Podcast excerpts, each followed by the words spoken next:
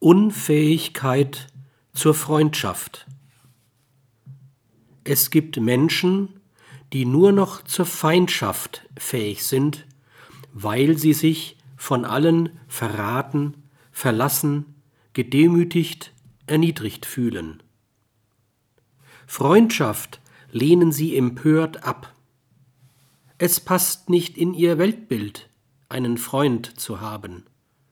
Sie wurden unfähig, Freundschaft zu erfahren oder gar zu erwidern. Unbewusst halten sie sich einer Freundschaft für unwürdig.